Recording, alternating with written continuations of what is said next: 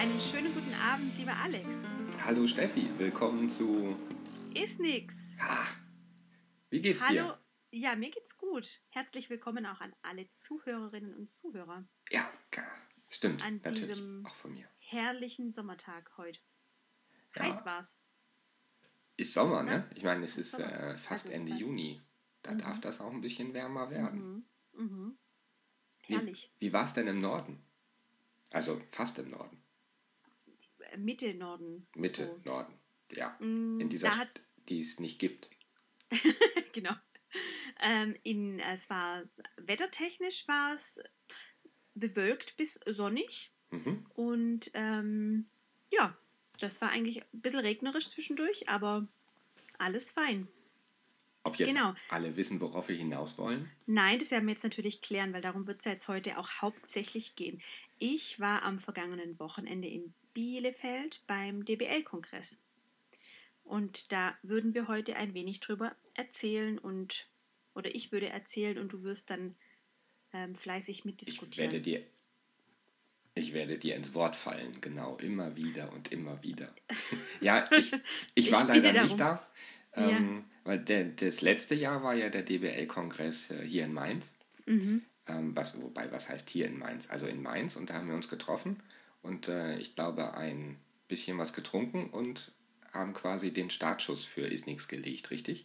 Das stimmt, Und, in äh, der Tat. Mhm. das wäre irgendwie cool gewesen, in Bielefeld dann auf dem DBL-Kongress wieder eine Folge aufzunehmen, aber hat nicht geklappt. Ich bin nämlich im Umzugsstress. Ich muss Kisten packen und äh, ja, Ja, dann erzähl doch du erstmal ein bisschen, weil du wirst Mainz bald verlassen. Also bald heißt am Wochenende.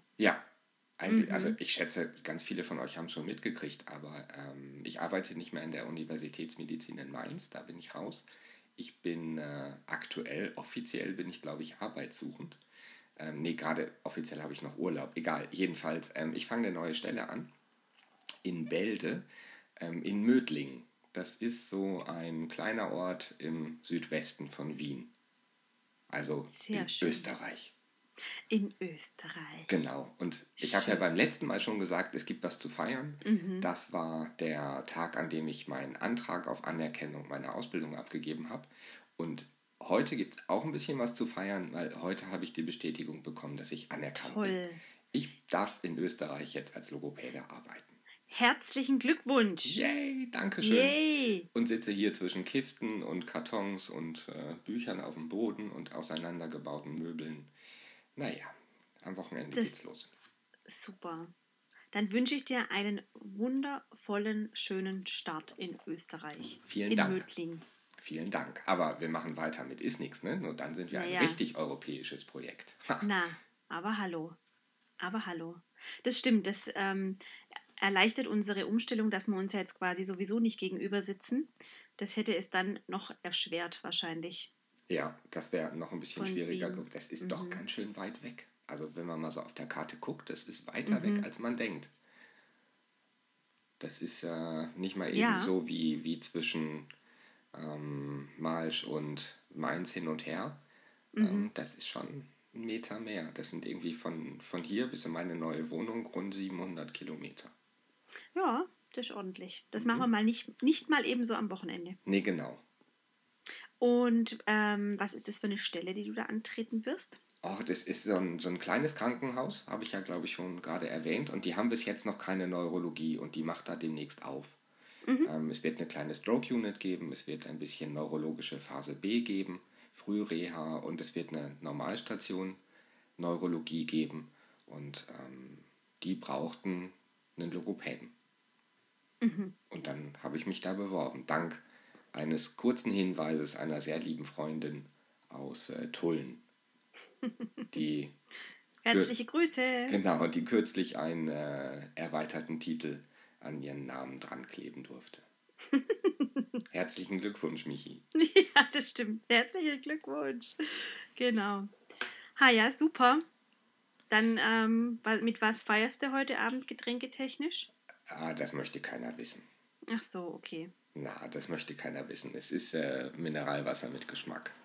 Soll ich dir mal sagen, ich habe hier auch so ein Weizenglas neben mir stehen, Also so ein großes Glas, aber da ist auch wirklich einfach nur Mineralwasser drin. Mhm. Darf man wirklich eigentlich nicht laut sagen. Nee, wir sind, lang, wir sind langweilig geworden, Steffi. Mhm. Wir sind wirklich langweilig geworden. Vorbei die Zeiten, als wir in so einer verruchten Bar saßen, tranken und soffen. uns inspirieren haben lassen. Genau. Hey, lass uns über äh, Dysphagie sprechen. Ja. Ich habe schon lange nicht mehr über Dysphagie gesprochen. Passt denn ähm, dann das Thema DBL-Kongress? Was ja. war da in Sachen Dysphagie los? Also, ähm, der DBL-Kongress hat sich dieses Jahr zum ersten Mal in einem äh, neuen Gewand präsentiert. Ähm, ich hoffe, dass ich nichts Falsches sage und dass ich glaube, das war das erste Mal dieses Jahr.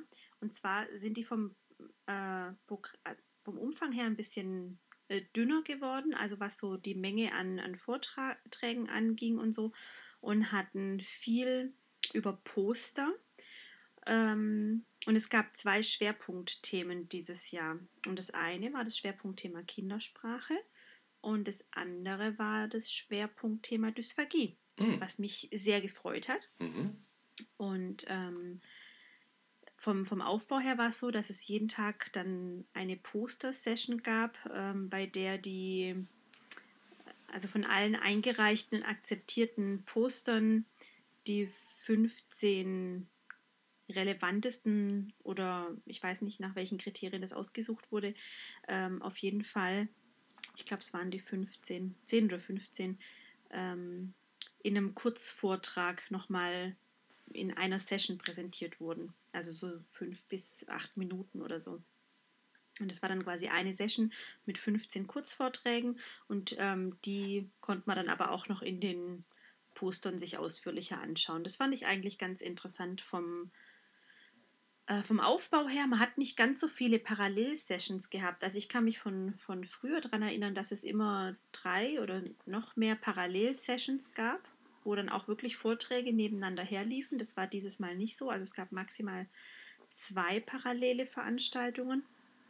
Und es waren dann entweder ähm, dann eben ein Symposium zur Kindersprache oder dann zur Dysphagie und parallel dazu wurde dann entweder der DBL-Nachwuchspreis verliehen oder es gab irgendwelche Leitlinien-Cafés oder solche Sachen. Mhm. Und am Freitag hat es dann auch gestartet, deswegen ähm, habe ich gar nicht so viel von dem Programm am Freitag mitgekriegt, weil da diese Workshop, ähm, die Workshops liefen parallel zum Programm und ich habe einen Workshop gehalten zum äh, Thema SEMG Biofeedback. Wen wundert's? Wen wundert's? Und wie gern hätte ich den gesehen? Ja, es hat, also es war, hat ganz, ganz viel Spaß gemacht. Es waren ganz tolle Teilnehmer. Und ähm, ja, ich habe halt nochmal so die verschiedenen Geräte vorgestellt, die es gibt und bin aber auch nochmal so ein bisschen umfassender auf das Thema Rehabilitation eingegangen und ähm, was bisher so die Dysphagietherapie geprägt hat, nämlich die Kräftigung und dass man jetzt doch ähm, also habe halt Literatur vorgestellt, wie man jetzt mehr so Richtung diesem Skill- ja. und Geschicklichkeitstraining quasi umdenkt. Und ähm, das waren eineinhalb Stunden und habe dann noch, ja, wollte praktisch noch ein bisschen was machen und habe dann äh, die Gerätschaften, also da hat mir dann der Nerd an der Seite gefehlt, weil ich irgendwie ein bisschen ja, irgendwie hat das Reha Inchest, das ich ausgeliehen gekriegt habe von der Firma Hasomed für den Workshop, ähm, hat sich mit der Schnittstelle zum Beamer nicht so gut vertragen und irgendwie hat es dann ein Eigenleben entwickelt. Das war sehr interessant. Und da wurde dann auf einmal die Sprachausgabe aktiviert, sodass das Gerät die ganze Zeit mit uns gesprochen hat, aber wir nichts mehr gesehen haben. Das war, naja. Das ist auf der einen Seite nett. Schließlich sind ja auch ein paar Sprachtherapeutinnen und Sprachtherapeuten unter unseren Zuhörern. Aber ja, das, okay. das stimmt. Ja. ja, das war wirklich interessant. Ja. Naja, nee, das war wirklich, das war wirklich äh, sehr nett, hat Spaß gemacht. Mhm. Genau. Ähm, Was gab es noch für Workshops? Es gab, ja, ich kann es dir sagen, es gab im Bereich ähm, am Freitag äh, Dysphagie, sonst nichts mehr. Viel Kindersprache, Grammatikerwerb, äh, ähm, kindliche Dysarthrien, Aphasie mit äh, unterstützter Kommunikation und ähm, Erleichterung der Lautanbannung durch Bewegung und Atmung. Aha. Genau. Dann gab es immer noch ein, ähm, ah ja, ein paar Ausstellerworkshops immer noch von verschiedenen Firmen. und ähm, wo es dann in dem einen um Datenschutz ging und ähm, dann irgendwas mit laryngektomierten Patienten und ähm, genau, und der Björn Degen hat, also von der Firma Fahl, hat das neue IOP-Gerät vorgestellt. Da habe ich äh, mich sehr drauf gefreut und das fand ich auch ganz spannend, weil das neue habe ich noch gar nicht gesehen. Also IOP ist dieses ähm, Gerät, womit man den Zungendruck messen kann. Mhm. Ähm, also äh, Iowa Oral Pressure Instrument. Das ist so, so, so eine kleine ähm, Kunststoff. Kaffpille, ne? so, so ein Ding, so, und das legt ja, man genau. sich auf die Zunge. Und Balb. Äh, mhm, dann genau. macht man Bewegung damit, beziehungsweise schluckt oder. Und mhm. ähm, über den Luftdruck, der dann gemessen wird, kann das Gerät irgendwie anzeigen, was Sache Gen ist. Genau, das wird dann komprimiert eben durch den Druck und dadurch kann das Gerät eben äh, die Kraft anzeigen oder ja, genau. Und ähm, das alte kenne ich ja, also wo dann diese Lichtsäule da an der Seite so hoch hochklettert und da gibt es jetzt neue Geräte oder neues, eine neue Edition und da gibt es jetzt ähm, zwei verschiedene Gerätetypen und die äh, konnte man sich da anschauen und auch ausprobieren. Und ich habe es zum ersten Mal wirklich selber ausprobiert und ich finde es brutal anstrengend. Also ähm, dieses, also wenn man da wirklich intensiv Krafttraining damit macht, mein lieber Scholli. Ja. Und ich habe dann auch versucht, damit zu schlucken und habe dann diese, diesen, diesen Balb oder diese Blase eben an. Es gibt zwei Positionen im Mund, einmal die anteriore Position ähm, für die Zungenspitze und einmal weiter hinten ähm, die Position, dass man wirklich diesen, ähm, diesen Druck dann beim Schlucken auch von der hinteren Zunge quasi trainiert. Mhm. Mir fällt es wahnsinnig schwer, einen Schluck auszulösen mit, dem, mit, mit diesem Balb auf der Zunge. Ja. Also ich, ja. Und kann man parallel einen Schluck Wasser trinken oder Kaffee? Also oder? ich, also nee. Nee, okay. Nee. Also ich wüsste nicht, wie man die auch nur ansatzweise den Bolus halten soll, weil der, der ist schon nicht so klein, dieser, dieser, dieser ähm, Messsensor, hm. diese Blase. Und ähm, ich fand es halt interessant, weil ich mich ja gerade eben in dem Workshop auch so mit Rehabilitation und mit Kräftigung und dass wir uns immer nur auf Kräftigung fokussieren und dass es halt beim Schlucken dann manchmal so ein bisschen, ja, ich will nicht sagen kontraindiziert ist, aber halt manchmal nicht so zielführend, je nachdem, was halt die zugrunde liegenden Schwierigkeiten sind. Und ähm, weil wir ja eben auch wissen, dass die Zunge sehr viel ähm, funktionelle Reserve hat an Kraft. Also dass man für das Schlucken genau. deutlich weniger Kraft braucht, als an Muskelkraft vorhanden ist. Aha. Und das fand ich aber ähm, sehr spannend, weil ähm, der Björn Degen das äh, nochmal klar gemacht hat, dass diese funktionelle Reserve im Alter eben abnimmt und dass es ein Ansatz sein könnte, ähm, da bin ich mir jetzt nicht sicher, inwieweit da die die Literatur schon gediehen ist quasi, aber dass im Prinzip ähm, die, die Zungenkraft in Abhängigkeit vom Alter oder gerade auch bei Demenzpatienten oder so an, ähm, eine Aussage liefern könnte darüber, ähm, wie die Ausdauer ist während, dem, während der Mahlzeit. Ah. Und das fand ich einen ganz spannenden Ansatz, dass man es zusätzlich quasi nimmt als als Hinweis oder als Anhaltspunkt, weil wenn man eine Bildgebung macht, hat man immer nur diesen, dieses Zeitfenster, also diesen Ausschnitt quasi in der Zeit, wo man jetzt die Bildgebung macht. Ja. Und ähm, klar, das soll ja jetzt auch, also je nachdem, was man für eine Bildgebung hat, auch nicht primär dazu dienen, jetzt wirklich die komplette Mahlzeit zu monitoren, aber dass das wirklich nochmal einen Hinweis geben kann, je nachdem, wie diese Ausgangskraft ist, ähm, wie dann die Ausdauer im Verlauf einer Mahlzeit sein kann. Das fand ich spannend. Mhm. Da, ja. da gibt es bestimmt demnächst mal ein paar schöne Studien zu. Das wäre mhm. klasse, ja. Gibt es, glaube ich, schon. Also so, er hat da auch okay. ein paar vorgestellt. Genau, aber ähm, die kann ich jetzt aus dem Stegreif nicht komplett zitieren. Ja, den, die werde ich mir in Österreich abholen, ich meine. Bitte. Aber das fand ich wirklich nochmal einen neuen Impuls, weil also jetzt so rein für dieses für dieses wirklich, ähm, wenn man einen Patient hat, der wirklich Schwierigkeiten damit hat, okay. Aber wirklich es als einziges Verfahren ja. zu sehen oder als, wo man jetzt den kompletten Schluck irgendwie rehabilitieren kann, ähm, weiß ich nicht. Also ich glaube, es ist wie mit allen Techniken, man muss einfach gut die Patienten auswählen, die dafür geeignet sind. Und dann kann es auf jeden Fall ein Nutzen sein, aber es ist sicherlich auch nicht die eierlegende Wollmilchsau. Soll es ja aber auch nicht und will es ja Nein, auch nicht sein. Die, die genau. wollen wir ja auf gar keinen Fall haben, weil das ist Nein. doch ungefähr das, was uns Therapeuten quasi von irgendwelchen Automaten unterscheidet, dass wir immer noch in mm. der Lage sind, uns einen Patienten anzugucken, individuell zu entscheiden, was ihm ja, hilft und dann ja, eine Kombination aus Maßnahmen, Verfahren und äh, Geräten verwenden, die für den Patienten jetzt gerade mit seinem aktuellen Problem eine Hilfe darstellen. Das stimmt schon, ja. Also das sollte auf jeden Fall der Fall sein. Ich, ich glaube aber schon, dass wenn man dann irgendwie so ein neues Gerätchen hat und will jetzt auch nicht sagen, wenn es dann auch ein bisschen Geld gekostet hat, dass man es dann quasi viel anwenden möchte und weil mhm. so, aber ich glaube, wenn man dann so ein Gerät hat, dann verführt es schon auch, dass man es ähm, häufig einsetzt, wenn man da nicht wirklich wohl überlegt rangeht. Aber das ist natürlich die, ähm, der Anspruch an uns selber, dass wir wirklich nach Patient die Therapie wählen, was der Patient eben in dem Moment dann braucht. Aber das, Aber ma das macht man mit dem NAT-Material auch, wenn man sich den Ordner neu kauft oder es gibt irgendwie ähm, einen, einen, neues, äh, einen neuen Ordner mit neuem Therapiematerial, zack, wird der doch als erstes verwendet. Mm. Scha eigentlich schade, aber.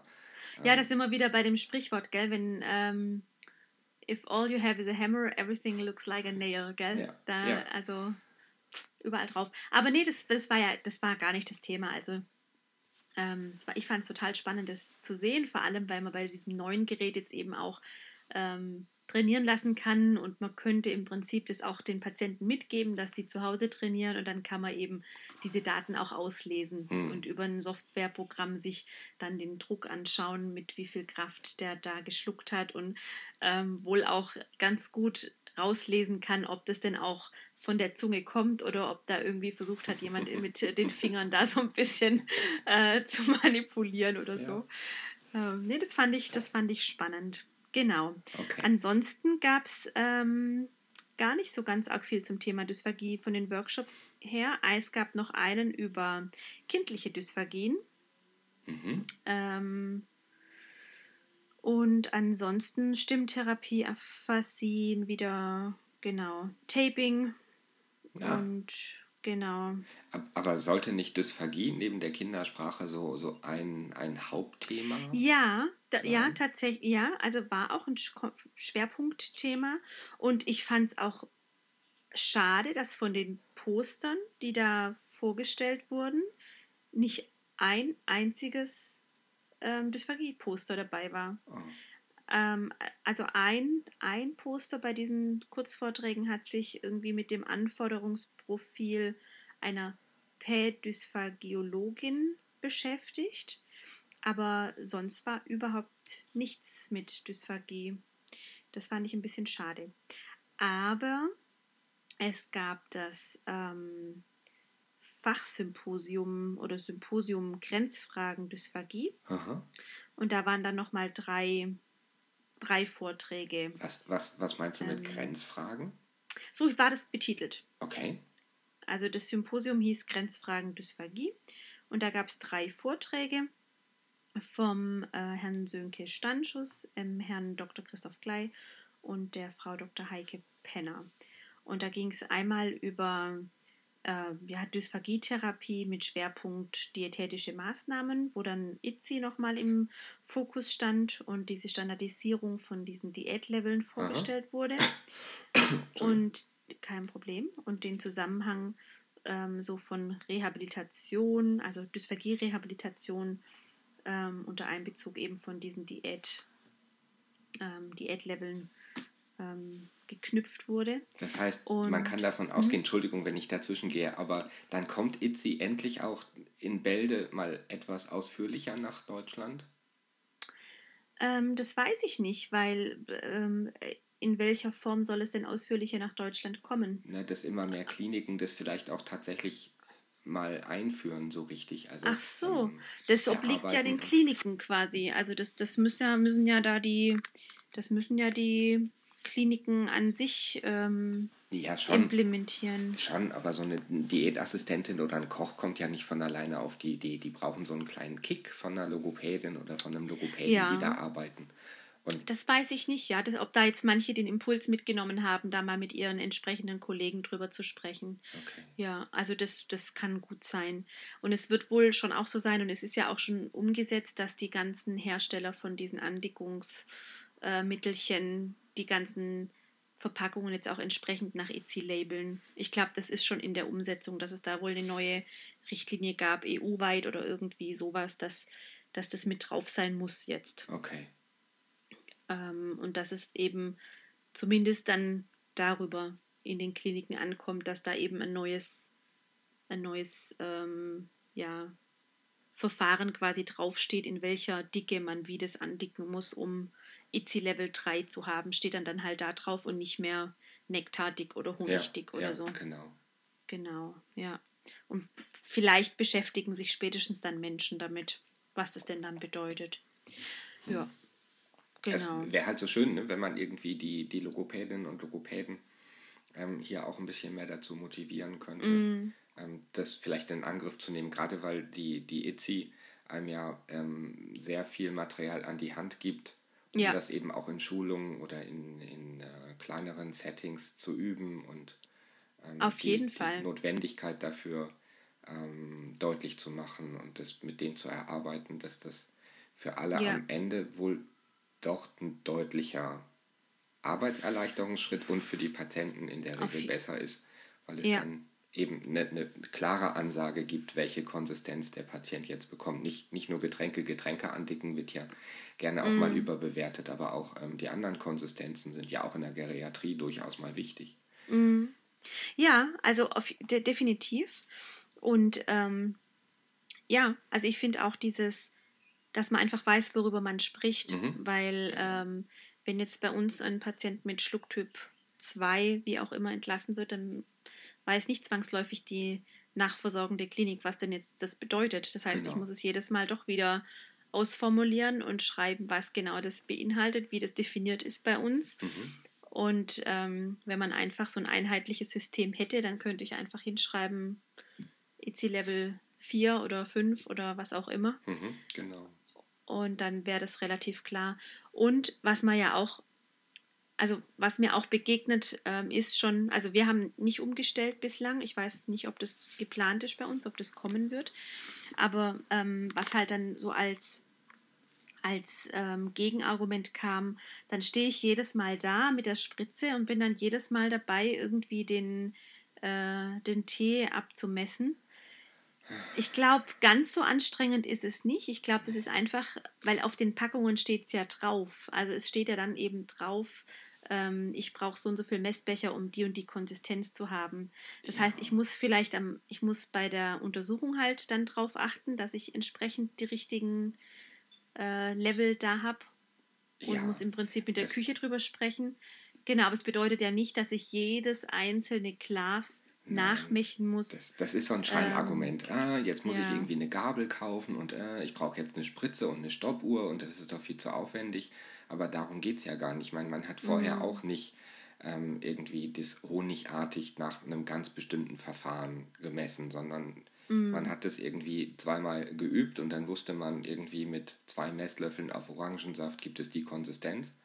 Mhm. Ähm, und dann hat man das immer so gemacht und nicht irgendwie ja. extra nochmal die Viskosität nachgemessen. Ja, das, ja, ähm, das, das will Itzi ja gar nicht. Itzi will nur, dass man sich endlich darauf einigt, quasi mal über mit den gleichen Adjektiven zu arbeiten mm. und ähm, wegzukommen. Und halt Genau, über die Grenzen hinaus, ne, weil das ja diese Farbkodierung hat, da haben wir ja auch schon mal drüber gesprochen. Genau, ja. Und dass man im Prinzip auch äh, in anderen Ländern, die auch andere Schriften benutzen oder eben, dass es einfach ganz klar genau. gelabelt, gelabelt ist, ja.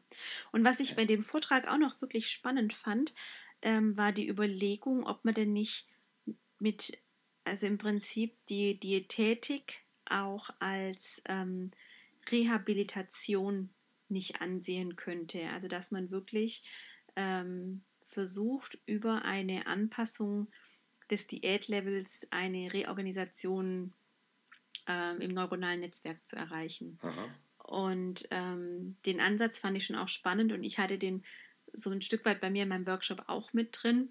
Deswegen fand ich es ganz interessant, dass es da dann auch nochmal aufgegriffen wurde. Ähm, das, das dass man wirklich. Mhm. Das würde mit den Skills zusammenpassen. Ne? Ich gebe dem Patienten genau. halt irgendwie so einen Skill, den kriegt er noch ganz gut gemanagt. Aber es ist schon eine leichte Herausforderung und beobachte Exakt. mal, wie es sich dann entwickelt. Ja. Genau, also dass du quasi, wenn du den Patienten jetzt wirklich nur einstellst mit sicherem äh, mit sicherer Nahrung und sicherer Flüssigkeit, dann äh, stellt es natürlich pulmonal das geringste Risiko dar. Aber durch dieses schon bereits die, der, der wiederholte Abruf eines, einer sicheren Bewegung wird sich nichts verbessern und nichts verändern. Das heißt jetzt aber nicht, dass man die Patienten unkontrolliert ähm, mit zu schwierigen Konsistenzen versorgt, sondern dass man die quasi in einem geschützten therapeutischen Setting genau. doch auch challenged. Also ja. wirklich da dann eben herausfordert, man doch mit dünnen Flüssigkeiten übt oder mit einer dickeren Konsistenz.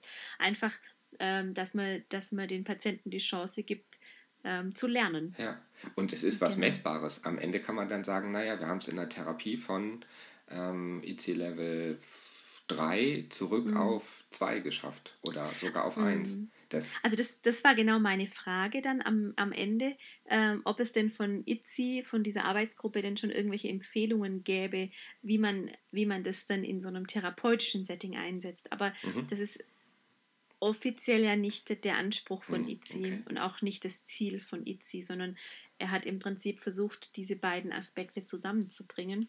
Und ähm, da gibt es jetzt keine offizielle Regel, dass man jetzt quasi sagen kann, okay, um ITZI ähm, rehabilitativ einzusetzen, soll man immer mit dem Level ja. drüber und drunter in der Therapie okay. arbeiten. Das nicht. Also das muss man dann schon jeder Therapeut ähm, je nach Patient. Ja. Aber ähm, vielleicht mag da mal jemand genau. was entwickeln. Also das ist doch mindestens eine Wer Masterarbeit weiß. wert. Ja. Ja. wahrscheinlich wird da eine gar nicht reichen. Das ist schon komplex und wahrscheinlich kann man da auch nicht pauschal sagen, ja, vielleicht mit verschiedenen Patientengruppen, keine Ahnung. Das weiß ich nicht. Aber ich fand es spannend. eine spannende Idee, spannend. ja. Mhm. Ja, genau, das war das. Und dann gab es noch zwei Vorträge, die sich so, ähm, so ein bisschen in die palliative Richtung ähm, bewegt haben. Also der Dr. Christoph Klei, das ist ja Neurologe.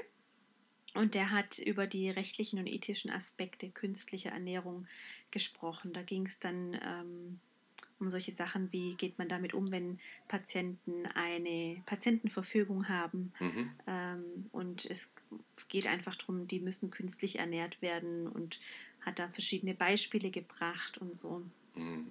Ähm, das fand ich schon auch ein wichtiges und richtiges Thema, mit dem man sich wirklich gut auseinandersetzen muss. Und wie, wie ja, unterscheidet man jetzt ähm, setzt man sich, also man soll sich ja generell nicht darüber hinwegsetzen, aber den mutmaßlichen Patientenwillen in einer Situation, die jetzt nicht final ist, sondern mhm. so vorübergehend ist im Verlauf einer Erkrankung. Mhm. Und hat dann eben so Beispiele gezeigt, wo sie, also wo sie wirklich den Fall hatten von einem Patienten, der genau die Situation beschrieben hat, in die er dann auch kam, mit einem Schlaganfall, meine ich war es, und der explizit geschrieben hat, er möchte er möchte keine künstliche Ernährung.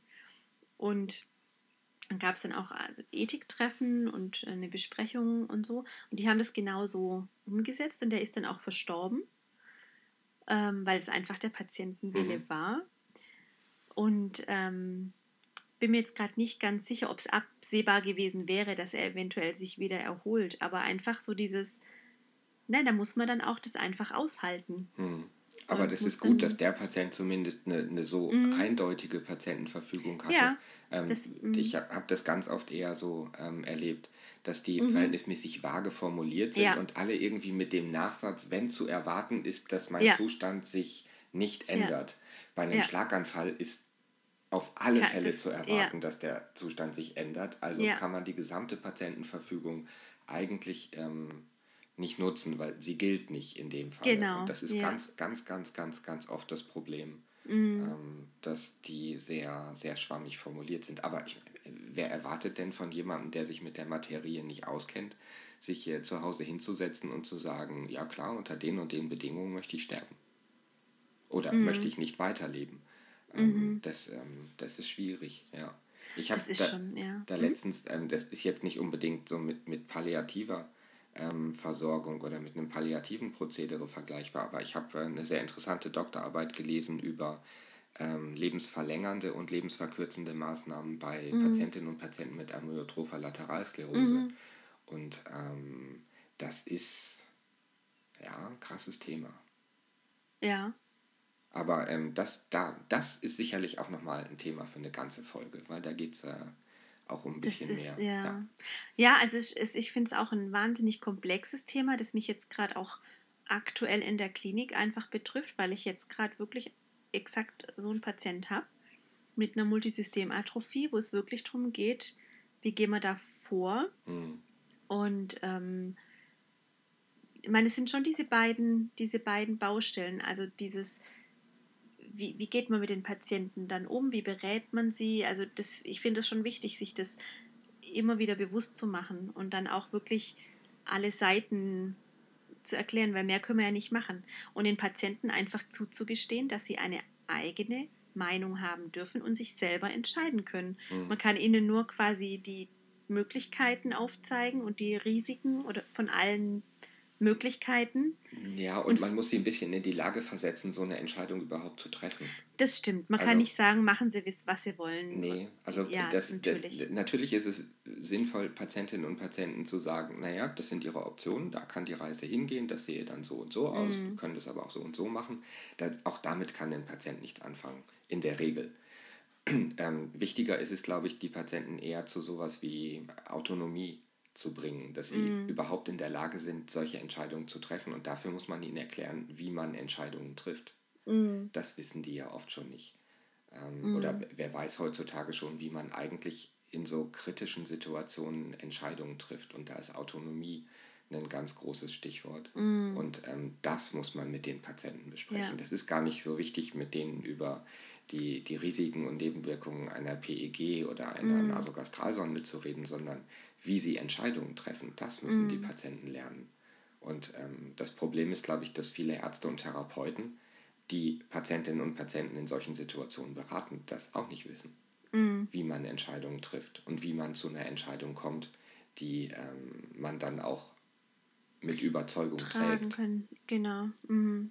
Und ja, aber ja, ja, wie gesagt, ich glaube, das ist ein, ein Thema für. Ja, für da haben wir auch, genau, das machen wir auf jeden Fall. Das können wir sehr, sehr gerne machen. Da kam auch schon die ein oder andere ähm, Rückfrage zu dem Thema. Mhm. Das mit dem Wunsch, äh, da nochmal ausführlicher drüber zu sprechen, auch was so rechtliche Sachen angeht und so.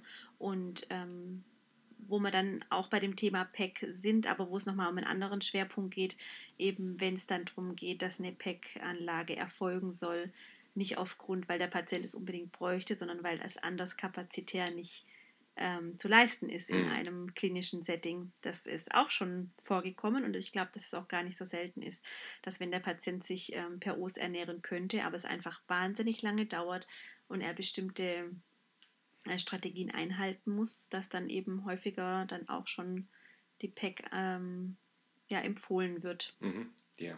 Ja. Genau, aber das ist sicherlich auch nochmal ein anderes oder ein Wert, da sich nochmal ausführlicher drüber zu unterhalten. Ja. Ähm, genau, und dann eben im Anschluss daran hat die Frau Dr. Heike Penner aus Heidelberg ähm, über das letzte Stückchen Sahnetorte ähm, geschrieben. Die arbeitet auf einer geriatrischen Palliat äh, Palliativstation. Das fand ich auch spannend. Und die hat ähm, eben einige Patienten oder Geschichten vorgestellt ähm, die sich in die ein oder andere Richtung entwickelt haben und ebenso von ihrem Alltag erzählt, was, womit man da einfach so zu kämpfen hat oder mhm. worauf man denn eben achten kann und so. Genau, das war auch schon auch nochmal, ja, äh, aufrüttelnd quasi oder nochmal wichtig, sich darüber Gedanken zu machen. Ja. Vielleicht auch ein bisschen mitreißend, oder? Also mhm. jetzt nicht in, in, in dem Sinne, dass es irgendwie, yay, dass man da sitzt und eine, eine Welle schlägt, sondern eher, dass ein das so ein bisschen mitnimmt und man das vergleicht mit dem, ja. worüber wir immer so kämpfen und was auf einer ähm, Palliativstation manchmal plötzlich für andere Ziele sein können mhm. und ähm, wie manche Patienten dann ähm, doch irgendwie besser aussehen und sich auch auf Nachfrage besser fühlen, als wenn sie ja. dann noch irgendwo in der Geriatrie sitzen und der Kardiologe meint, ach, das kann man noch operieren. Ja, ja. Ja, ja und ich glaube, das kann schon auch oder ein sehr ähm, erfüllendes Arbeiten sein. Und mhm. ich glaube wirklich so dieses sich dann wirklich auch auf die Patienten einzustellen. Und klar, die Risiken, die sind einfach da. Auch wenn man dann eventuell noch mal was zum Essen oder zum Trinken oder wie auch immer gibt, aber dass man wirklich diese Patientenwünsche ähm, schon auch noch mal mit in den Fokus holt und einfach dann auch bespricht und einfach auch im interdisziplinären Team. Da hat sie auch wirklich noch mal ähm, stark darauf verwiesen, dass es ein Team ist, wo alle Entscheidungen mittragen. Mhm. Ähm, allen voran natürlich dann auch Patienten und Angehörige. Ja. Und ähm, das war schon spannend, ja. Genau, und das waren die drei Dysphagie-Schwerpunktthemen. Okay, ja. also jetzt so aus der Entfernung, ich war nicht da, klingt es ein bisschen dünn in Sachen Dysphagie, aber ähm, dafür sehr exklusiv. Ja, Grenzfragen halt. Ja. ja. Genau, also es waren so, ja, also ich, ich hätte auch mehr erwartet, nachdem ich quasi gehört habe, dass es der Schwerpunkt des VG ist. Aber ich glaube, es hat sich so einfach in dieses neue Programmkonzept eingefügt, dieses, dieses ähm, DBL-Kongress kompakt mhm. quasi, mhm. dass es einfach generell nicht mehr so viele Vorträge gab. Also alles in allem gab es ja dann an richtig großen Vorträgen eben die drei Dysphagie-Vorträge und dann nochmal, ich glaube, in dem Symposium Kindersprache waren es, glaube ich, vier oder so. Ja. Ja. Und, und ich habe gehört, dass äh, die legendäre DBL-Eröffnungsparty, dass die auch anders ist. Ähm, ich kenne die legendäre DBL-Eröffnungsparty nicht. Ich, ich, war auch nie auf einer, so. aber ähm, ich hörte davon immer nur. Also war. es gab auf jeden Fall an dem ersten Abend, also es waren auch nur zwei Tage, ich glaube sonst waren es immer drei Tage, genau. ähm, ein, eine Art Get-Together ging im Ausstellerbereich mit Moonlight Shopping. Ähm, sodass man quasi abends zwischen acht und zehn oder so nochmal durch die Aussteller schlendern konnte und ein bisschen was essen und trinken konnte in äh, gedämpfter Lichtstimmung mit Musik und uh. ähm, genau. das, war, okay. das war ganz nett. Ich war da sogar und habe mich ähm, ja unterhalten. Ah, da, genau. Darum geht es auf solchen Kongressen doch hauptsächlich und Netzwerken. Ne? Sich unterhalten, ja. Leute treffen, austauschen. Ähm, genau. Ganz besonders auch, wenn man irgendwie als Einzelkämpfer in der Praxis oder in der Ordi ja. arbeitet dass ja, man dann mal irgendwie so einen, so einen Termin im Kalender stehen hat, wo da ist Austausch. Da kann genau. ich äh, mal mit meinen Fragen irgendwie auch meiner größeren Gruppe ähm, ein bisschen weiterkommen vielleicht. Ja, ja, also ich habe, ähm, genau, ich, ich kann auch wirklich nur ermutigen, also nächstes Jahr findet es wieder in Bielefeld statt. Mhm. Das Datum habe ich jetzt gerade nicht im Kopf. Aber ich kann auch wirklich nur ermutigen, jetzt nicht nur für den DBL, sondern generell, dass man sich auch wirklich aktiv an solchen Kongressen beteiligt, ähm, weil nur davon lebt es dann auch. Also von den Einreichungen, auch zu den, zu den Postern oder was auch immer, wie das Format auch sein wird. Ähm, das ist schon interessant und auch wenn es nur kleinere Sachen sind, das müssen nicht die großen Studien sein. Also ich finde wirklich, man, man lernt auch wirklich von diesen praktischen ja, wie, wie geht es jemandem irgendwie mit einer bestimmten Situation, jetzt gerade beim DBL?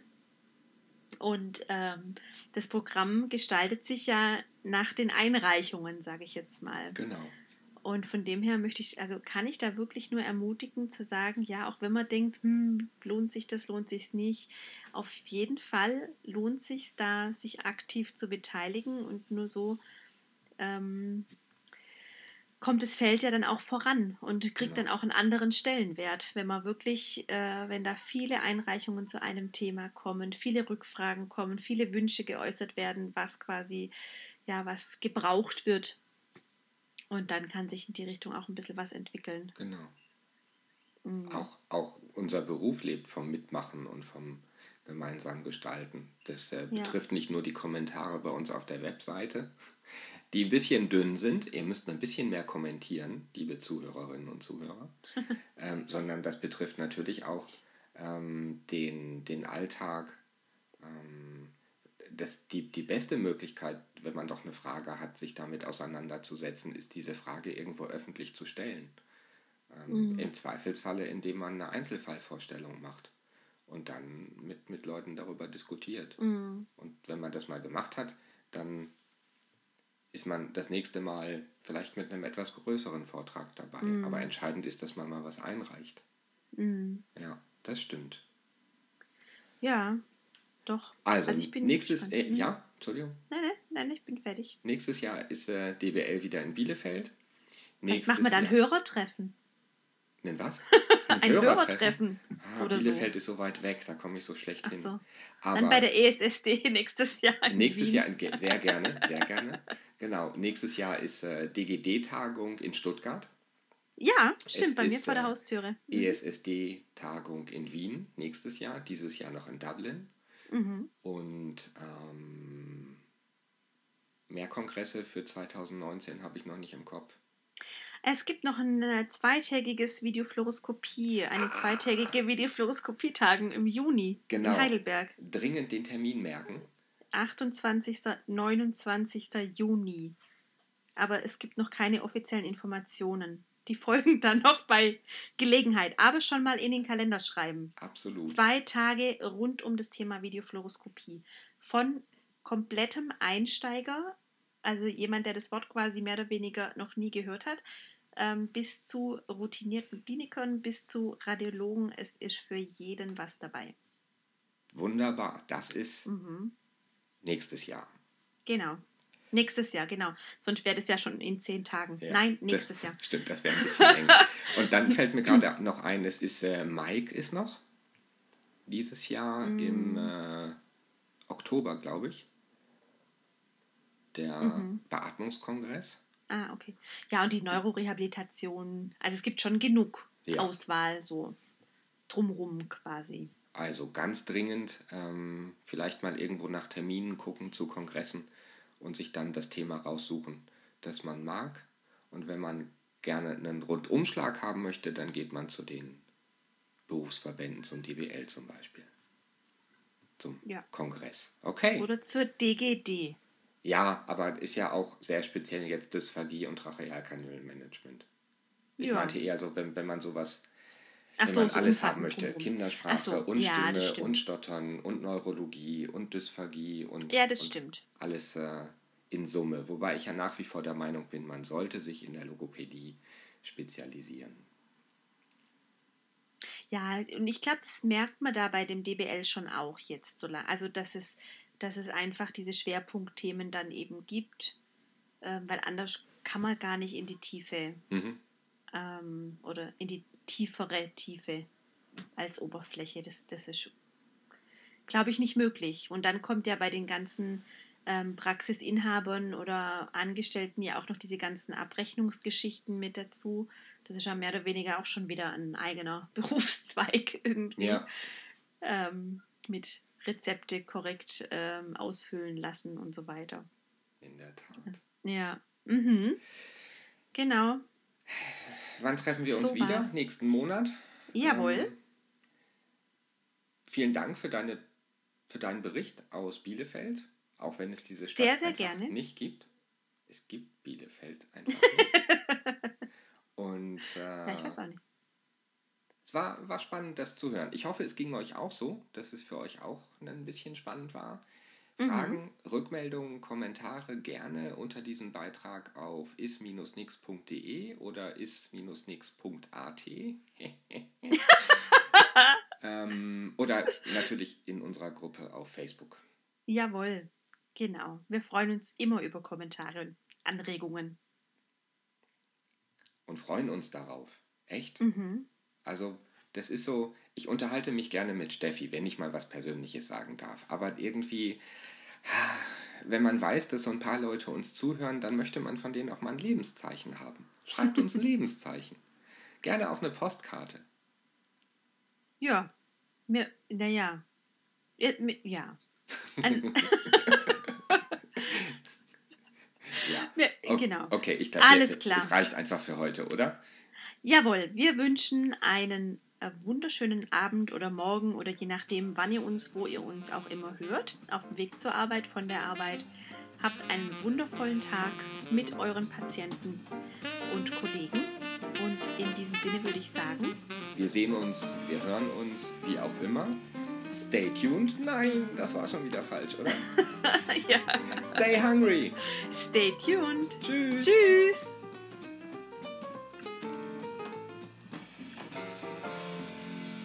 Wenn ihr jetzt gedacht habt, ihr hättet es schon verstanden, muss ich euch leider enttäuschen. Es gibt nämlich noch einen kleinen Nachtrag. Ich habe nämlich gerade, als wir uns über Veranstaltungen und Kongresse und ähm, Fortbildungen unterhalten haben, eine ganz, ganz wichtige Ankündigung vergessen, die ich aber jedem wirklich sehr ans Herz legen möchte, die sehr spontan zustande gekommen ist, aber ähm, dennoch es auf jeden Fall wert ist, sich damit zu beschäftigen, ob man vielleicht die Möglichkeit hat, daran teilzunehmen. Und zwar wird jetzt im September und zwar am 17. und am 18. September, das ist ein Montag und ein Dienstag, Professor Megeli Huckabee ähm, für kurze Zeit in Deutschland sein. Und die wird an den beiden Tagen in München einen Workshop geben, einen zweitägigen Workshop, Workshop zum Thema Rethinking Rehab of Dysphagia from Peripheral to Central Adaptation. Das heißt, da wird es um Rehabilitation gehen, da wird es um ähm, viel um SMG Biofeedback gehen. Ein ganz großer Teil wird dieses ähm, die Software Biscuit sein, auch mit einem großen Hands-on-Teil, wo man das ausprobieren kann. Und ähm, genau, alle Informationen gibt es auf der Homepage von Dysphagie-Fortbildungen München, wo es von der großartigen Andrea Hofmeier und von der großartigen Veronika Gärtner organisiert wird. Und ähm, also auf www.dysphagie-münchen.de kann man sich das auf jeden Fall nochmal anschauen. Und es wäre auf jeden Fall interessant und äh, ich kann es wirklich nur empfehlen. So, jetzt aber. Ähm, vielen Dank fürs Zuhören und einen schönen Abend oder einen schönen Tag noch und bis zum nächsten Mal. Tschüss.